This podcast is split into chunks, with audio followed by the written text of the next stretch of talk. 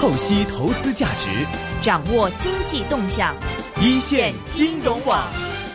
好的，现在我们电话线上呢是已经接通了前海开源基金执行总经理杨德龙杨老师，杨老师你好，Hello，杨老师。哎，你好，主持人。嗯，杨老师，最近因为我们看到这个 A 股在三千点站的还尚算稳定，那么市场上也开始关注到越来越多关于深港通的问题。今天在港股方面是看到不错的一个成效了。呃，今天 A 股却是录得一个下跌。最近 A 股方面的关注或者说市场走势方面，现在看法怎么样？呃，A 股呢，在七月份大家本来预期有吃饭行情，但是由于银行理财呃修改意见的出台呢，导致大盘出现了急剧的下跌。然后二次这个探底，但是很快呢，就是说到八月份，市场逐渐消化了这个利空，出现了一波反弹。嗯，本周市场呢整体还是以反弹为主，有一些板块呢也开始表现，比方说这个受益于这种期货价格上涨的这种周期股，在昨天是出现了上涨。周一的时候呢，是军工股出现了这个领涨。呃，那么今天呢，主要是银行股的这个上涨。但市场的整体来看呢，应该说已经进入一个震荡反弹的周期。但是由于投资者信心不足的话，这个反弹的力度啊没有港股那么好，不像恒生指数出现了连续的上攻，呃，A 股的走势更多的是这个一波三折的反弹，呃，我认为呢八月份，呃，这个有一些利好值得期待，特别是深港通可能开通，估计八月份的行情呢。有可能补上这个吃饭行情。嗯，呃，杨老师，其实咱们也是好久没聊了。这个我是想跟您聊一下，今天呢也是看到了呃有一些这个关于深港通方面的消息。呃，券商股是在这个刺激之下，好像今天表现的也是蛮出色的。那之后你觉得说这个消息会让券商股有一轮比较长期持续下去的这种呃这种兴奋剂吗？我觉得券商股不仅是受益于深港通开通，主要是因为。券商的这种业绩拐点出现了，就是上半年业绩同比出现大幅下滑，甚至有的券商上滑了百分之五十。呃，但是进入下半年呢，这个业绩呢会出现比较大的改善。这是由于呢去年上半年 A 股是大牛市，呃，券商的业绩特别高，呃，基数很高。那今年下半年的话，那个呃基数呢就相对于去年上半年来说，呃，已经是有所这个回升了。所以说在业绩方面呢也出现了拐点。所以券商股的话，应该是有一波反弹行情的。嗯嗯，那您觉得还有一个问题啊，就是我也看到这个很多像刚才我们在节目上聊到的一个问题是，这关于中国资本出海的。其实有很多这个中国资本出海，不只是说像民企一些大的企业，像复兴啊、万达，他们在海外并购的速度非常快啊。还有一些就是像这个国资，也是呃，就是出海去这个并购的很多这个呃，就是交易也比较多。所以说，像看到今年上半年啊，就已经说这个它的这个交易记录呃。涨了很多，比去年的下半年上升了百分之十三了。那您觉得这个中国资本出海跟这个有相关的这种呃概跟这个概念有相关的，会不会呃会带来比较好一点的前景呢？在这个我们的股票市场上，呃，中国的资本出海的话，它反映了就是中国的大的方向的改变。以前的话主要是引进来，现在要走出去。对，因为我们现在有些企业已经具备了走出去的实力。呃，那么通过海外并购。呃，这个来布局海外市场，这个呢也会成为很多企业的这个呃扩展国际市场的一种主要手段。嗯。呃，那么这个呃应该说是有利有弊的。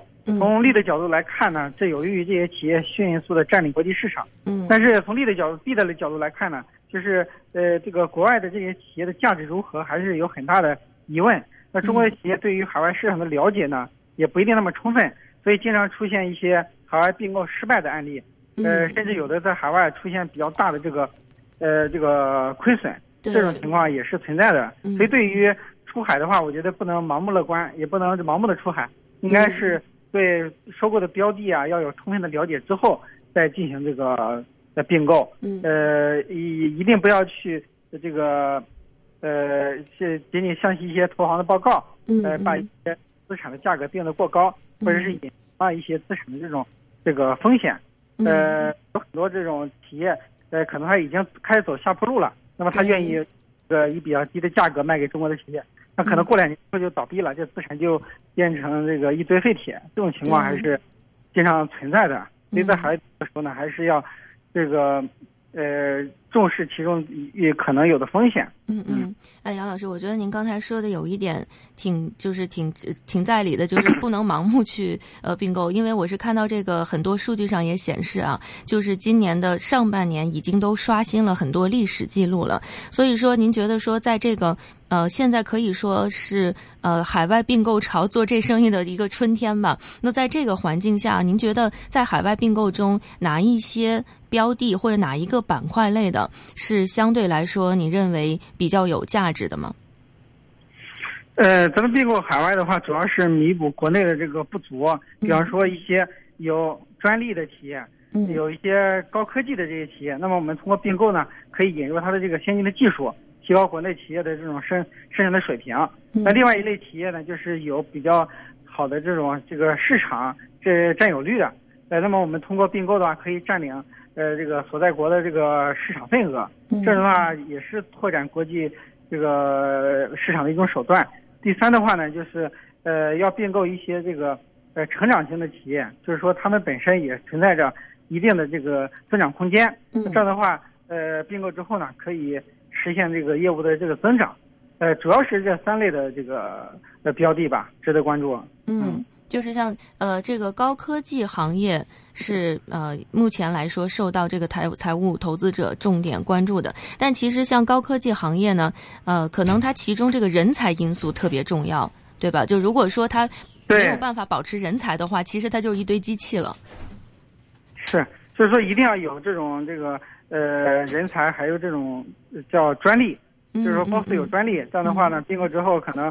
这个获得这个专利权，嗯嗯啊，然后在人才方面呢，要有一个好的机制，能够留住呃原有的人才，不能因为并购之后，那这些人才都走了，这样的话可能也不会产生这个比较好的效果。嗯，那您觉得在海外地产这一块呢？就是因为现在这个地产的并购啊，可能是我们中国投资者吧，对于地产一直都有一个比较。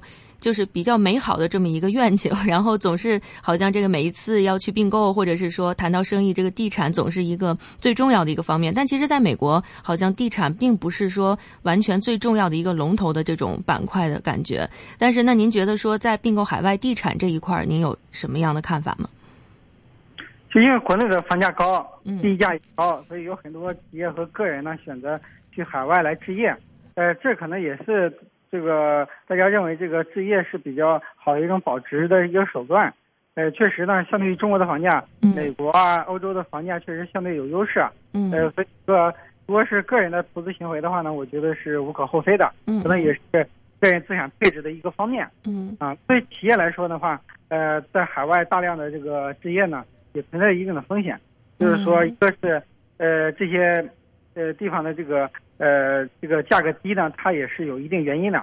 嗯。呃，特别是美国的话，它这个新增的需求比较少，房价呢也是比较稳定的。另外也有比较高的这种房产税，嗯，可能这个维持的成本是很高的。嗯呃，另外一个就是说，呃，不同国家的这种文化的差异啊，可能也会使得有一些在海外的投资啊，并不是那么好。嗯。那您觉得还有一个方面，我还想再多问一点，是关于金融服务业，也是关于这种并购类型。因为现在呢，很多企业都在做这种啊，就是扩大版图嘛，也一一方面也是想要对他们的股价带来一定的刺激啊。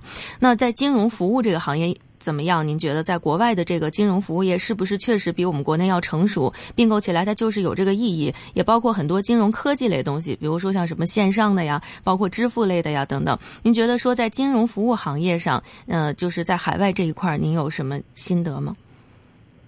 是金融业的话，这个主要是牵涉到一些牌照，还有一些管理经验。就中国的金融行业和欧美发达国家相比呢，还是比较。呃，初级的，嗯，就是我们的这个发展程度不高，嗯，那么特别是有一些金融企业，呃，我们在经验上还是要向这些国际大行来学习，呃，那么去这个购买一些金融企业的这个股权呢，也有利于提高国内金融行业的管理水平，所以这个也应该说是一个比较。呃，重要的一个是这个标的，嗯，呃，比方说像高盛啊、美林啊这些国际性的投行，那么他们有一部分股权，呃，我们要如果持有的话，那可以学习更多的国际经验，嗯，也是对那么这个对于一些，对，对我们管理水平是一种提高。同时呢，通过收购也可以拿到国外金融牌照，的话有利于扩大国际业务。啊，这个牌照的价值可能是比较高的。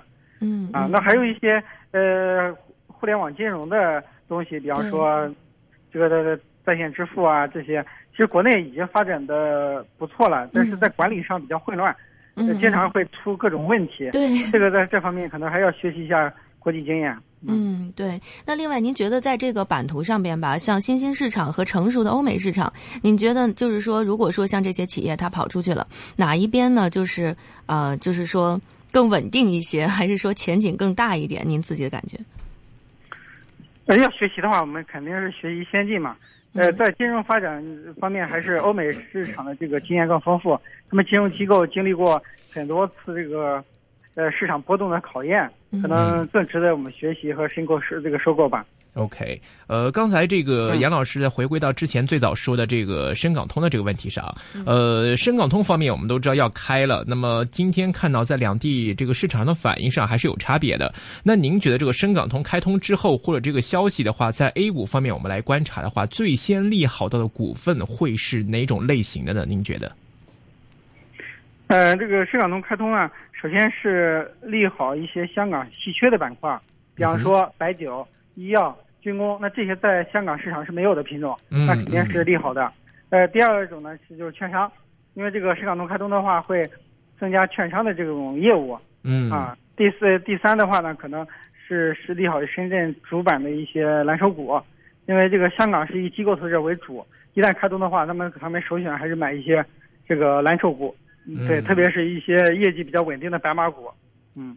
OK，那在今年的大盘方面，我们看这个点数位上呢，那么今天今年是三千零九十七点的一个年内的高位。那么想问一下杨老师了，您觉得在这个八月份，因为在港股来说，传统来说八月份不是一个非常好的一个表现的一个月份。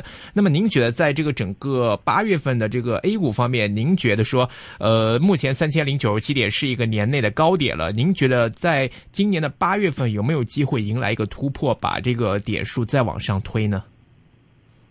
那我觉得有可能突破的，在八月份了，有可能就对八月份的可能性比较大，因为现在预期啊，预迟九月份会宣布深港通开通，那么在开通之前，蓝筹股肯定有一波表现，那这样的话有可能就推高指数了。所以蓝筹股涨个百分之五，可能就把这个前期的高点三千零九十七点突破了。呃，现在呃明显 A 股的走势落后于港股了，那最近投资于港股的一些基金卖的就比较火，是。呃这个其实也。验证了我在之前节目中的看法。当时，呃，年初的时候，那个恒指跌到一万八千点，但是我就认为一万八千点是一个历史大底。嗯，就 A 股当时是在两千七百点左右，也是一个历史大底。但是见底之后呢，港股是受美股的影响比较大，美股在创了新高之后呢，港股它就实现了微型反弹，有带动。A 股市呢相对就比较的滞后，因为 A 股的市是散户的市场，投资者的信心恢复需要更长的时间，所以它的反应是比较滞后的。但是反应后，它不代表不反应，是这个反弹呢，只会。迟到不会缺席，是。但是另外一方面，我们看就目前港股的一个走势状态和资金来源上，我们感觉到好像在港股的目前表现来看，好像是内地资金偏好的选择，令到港股出现一些比这样明显的上升情况。比如说一些内银啊，或者是内险呐，这些传统的一些中资国企股，或者是呃中资大蓝筹这种类型的股份，大家可能纷纷预测说，诶，可能是这个最近内地资金会到香港这边来，来推高这些股份。那您觉得资金的这种到港股来这种现象，对国内的资金链上、资金面上会不会有什么影响啊？啊，这影响不大，因为毕竟流入港股的也就是几十亿啊，大概这个水平，对国内的整体的市场来说影响不大。现在国内的这个投资者的仓位都很低，大家有大量的现金。OK，想买，但是呢，因为没有信心，不敢买，所以就是说，呃，这个港股起来的话，其实对 A 股是有利的，它相当于提高了 A 股的这种想象空间嘛。是，但是国内这个中央方面一直又强调说，这个小心打击资产泡沫这一块的话，会不会让大家的入市意欲，或者是再次推高一，再来推一波这个浪潮，会都会有些顾忌啊？呃，我估计可能炒题材股的这种风气会下降，呃，政府也在引导大家去买一些蓝筹股吧。可能对蓝筹股来说，呃，是一个机会，呃，对，特别是一些高股息率的蓝筹股，呃，像银行啊这些金融股啊，以及像一些传统的白马股，更有机会，嗯。嗯，那那个杨老师，我还想再追一个问题，是关于内房的。这个内房啊，现在就是也有一些统计出来，就是说它的这个杠杆率特别高，有的都接到十倍了。您觉得这个就是说跟内房有关的这个呃泡沫啊，它会不会就是吹得太大太危险？另外就是内房股的这个表现上，是不是大家要多提根神呢？那现在就是房地产市场是非常火爆的，这主要是由于央行还是宽松的货币政策，那这些多余的流动性呢？呃，流入到了这个楼市，导致房价大涨。呃，但是房地产股呢，走势还是相对比较低迷的。嗯。呃，这个特别是大家最近关注的万科的这个走势，影响到整个板块的表现。对。就是说，现在应该说房地产市场有泡沫，但是房地产股呢没什么泡沫。啊。房地产股现在就是估值很低。嗯，所以说大家还是其实可以就是放心一点。是我们今天非常高兴，请到前海前前海开源基金执行总经理杨德龙杨老师来跟我们做一个分享，非常感谢杨老师，谢谢，谢谢，好，再见，好，拜拜。